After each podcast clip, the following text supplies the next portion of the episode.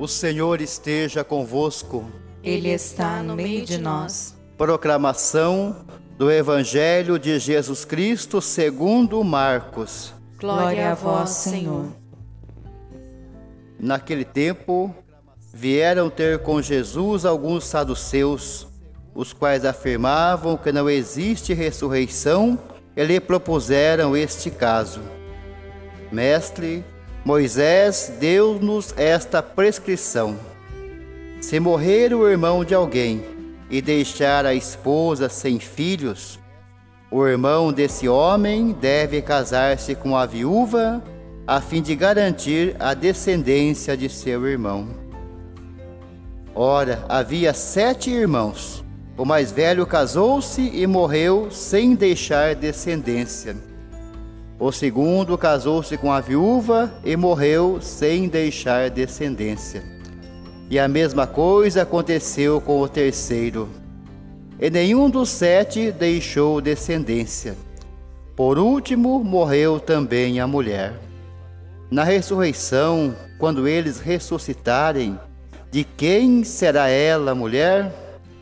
Porque os sete se casaram com ela.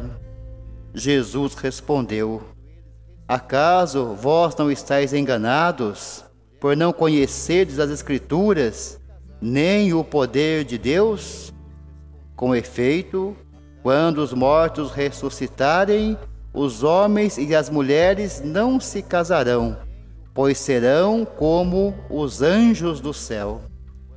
Quanto ao fato da ressurreição dos mortos, não lesse no livro de Moisés na passagem da sarça ardente, como Deus lhe falou: Eu sou o Deus de Abraão, eu sou o Deus de Isaque e o Deus de Jacó? Ora, ele não é Deus de mortos, mas de vivos. Vós estáis muito enganados. Palavra da salvação. Glória a vós, Senhor. Queridas irmãs, queridos irmãos, nestas lições do dia a dia, iluminados pela palavra de Deus, sempre temos muito que aprender, aproveitando esse tempo diferente que estamos vivenciando, que estamos experimentando, está marcando a nossa história. Talvez a nossa alma esteja mais sensível, nosso coração mais sensível para apreender e compreender aquilo que Deus tem a nos falar. Para a gente entender o Evangelho de hoje, é preciso a gente comentar sobre os saduceus. Quem eram os saduceus? Nós ouvimos falar sempre dos fariseus que se tornaram como que sinônimos de falsidade, de hipocrisia, embora fossem pessoas profundamente religiosas, mas se julgavam melhores que os outros, e isso jamais agradou o coração de Jesus. Agora, e os saduceus? Quem eram? Saduceus eram pessoas apegadas às coisas deste mundo. Não acreditavam na continuidade da vida, não acreditavam na vida eterna. A pergunta que eles fazem a Jesus é para ridicularizar Jesus, para colocar Jesus numa situação difícil como se dissesse: Ah, o senhor fala de vida eterna, de ressurreição? Pois é, no caso de uma mulher que teve sete maridos, com quem que ela vai ficar na ressurreição final? Mas para ironizar. E na prática eram pessoas ricas, de muitas posses e principalmente de terras. Então esses fariseus, eles estavam baseados no possuir e basta ter as coisas aqui neste mundo. Para eles, o céu já era aqui neste mundo mesmo.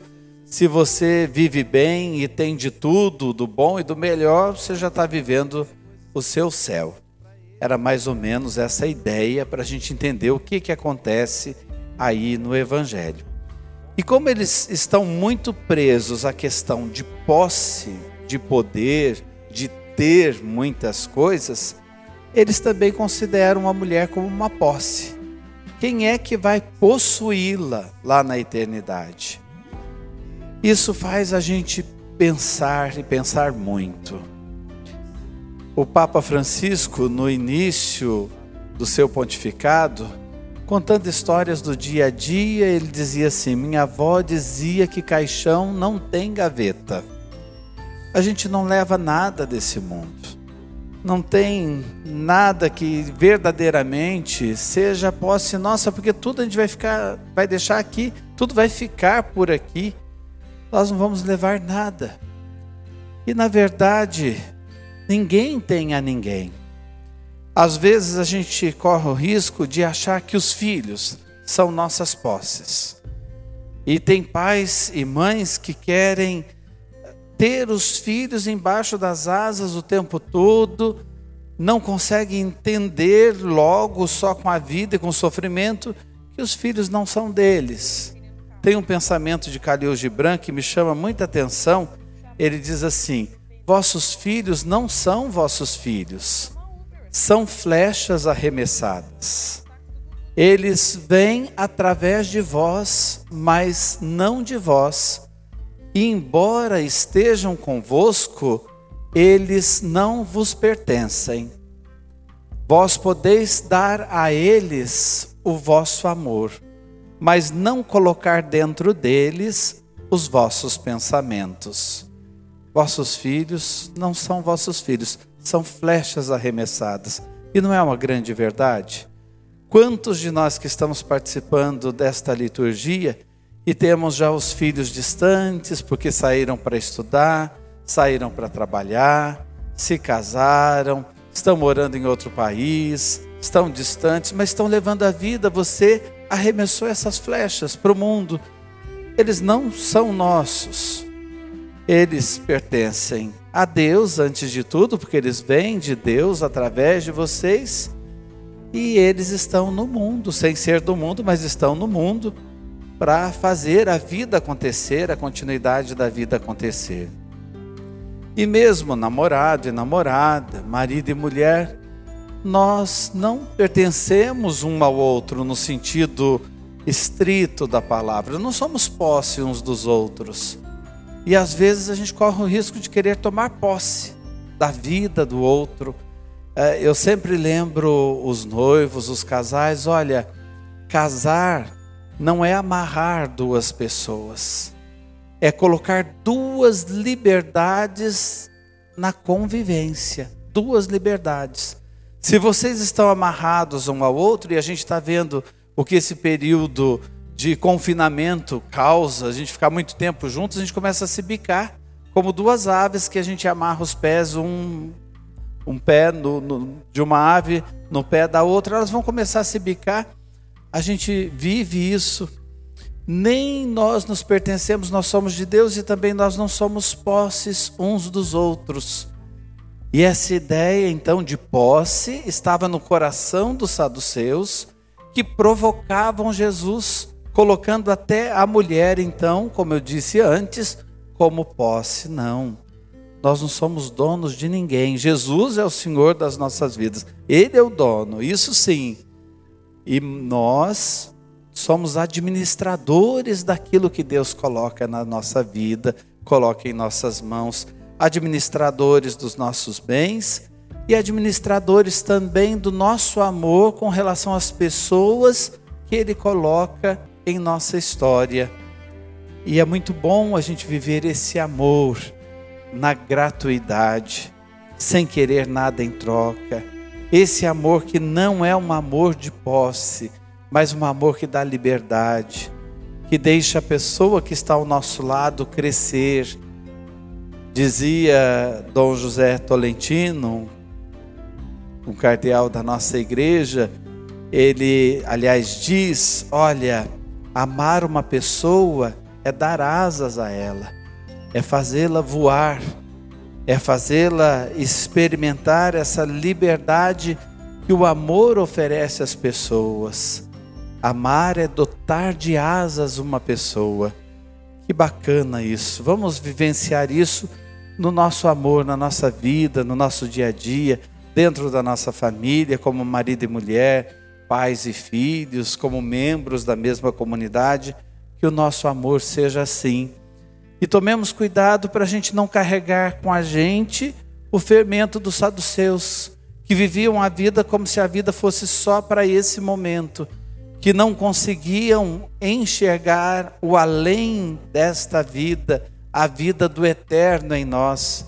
Nesses dias nós falamos tanto, nós carregamos fragmentos do eterno, essa sede até que a gente tem que sair de casa, de se sentir livre, de poder abraçar, de poder amar. Tudo isso tem a ver com o céu, tem a ver com o eterno. Mas tem uma parte de nós que às vezes está ligada aos saduceus. A gente está muito apegado àquilo que parece ser nosso, ou que a gente quer ter poder em cima daquilo. Que Deus nos liberte disso. E a primeira leitura da segunda carta a Timóteo nos dá uma receita para a gente se libertar um pouco dessa ideia do possuir. Reaviva o dom de Deus que há em ti. Nós temos tantas coisas boas dentro de nós. Reaviva o dom de Deus que há em ti, o dom da sua fé, que nesses dias a gente tem conseguido viver mais profundamente até a sua vida de oração de repente pode ter melhorado, mesmo que seu momento de oração seja a missa diária, como nesse instante nós estamos celebrando.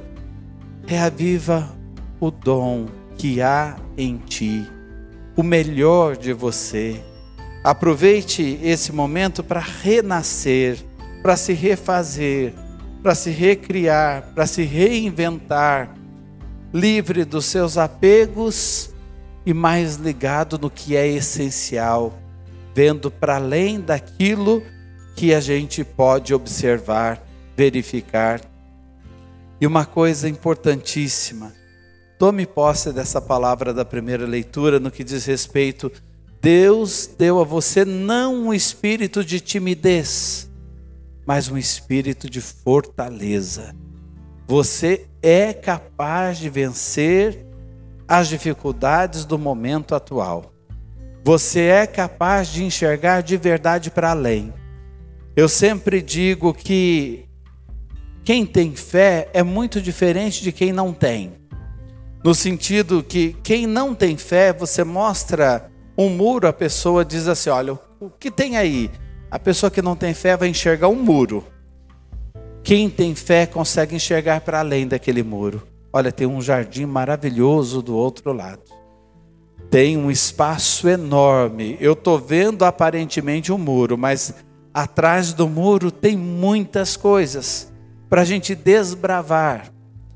Deus não nos deu um espírito de timidez, mas um espírito de fortaleza. E nós precisamos vivenciar esta fortaleza é o dom que há em nós e que a gente precisa reavivar. E por fim, a nossa fé não nos decepciona.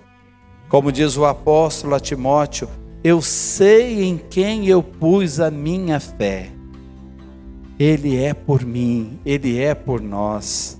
Eu não me envergonho da minha fé. E olha que São Paulo, quando escreve a Timóteo essa carta, ele está na prisão, na maior humilhação, sofrendo profundamente, longe da comunidade, se despedindo praticamente desta vida.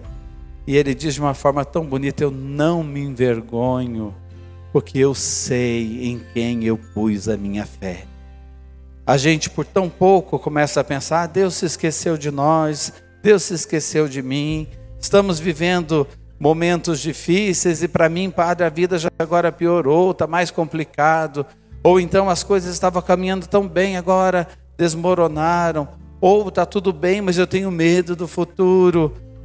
Nós sabemos em quem nós colocamos a nossa fé. Reavive o dom de Deus que há em você. Olhe para além. Não sejamos irônicos nem apegados como os saduceus mas vamos ser pessoas de ressurreição, pessoas que carregam em si um espírito de fortaleza que nos faz reviver a todo instante, se preciso for, renascer das cinzas.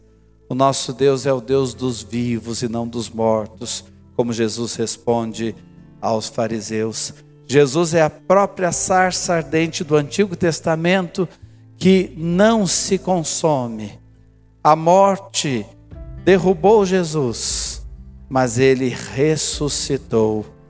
A chama da sarça ardente que continua, o amor de Deus por nós, que nós celebramos neste mês no Sagrado Coração de Jesus. Nós sabemos em quem nós colocamos a nossa fé. Amém.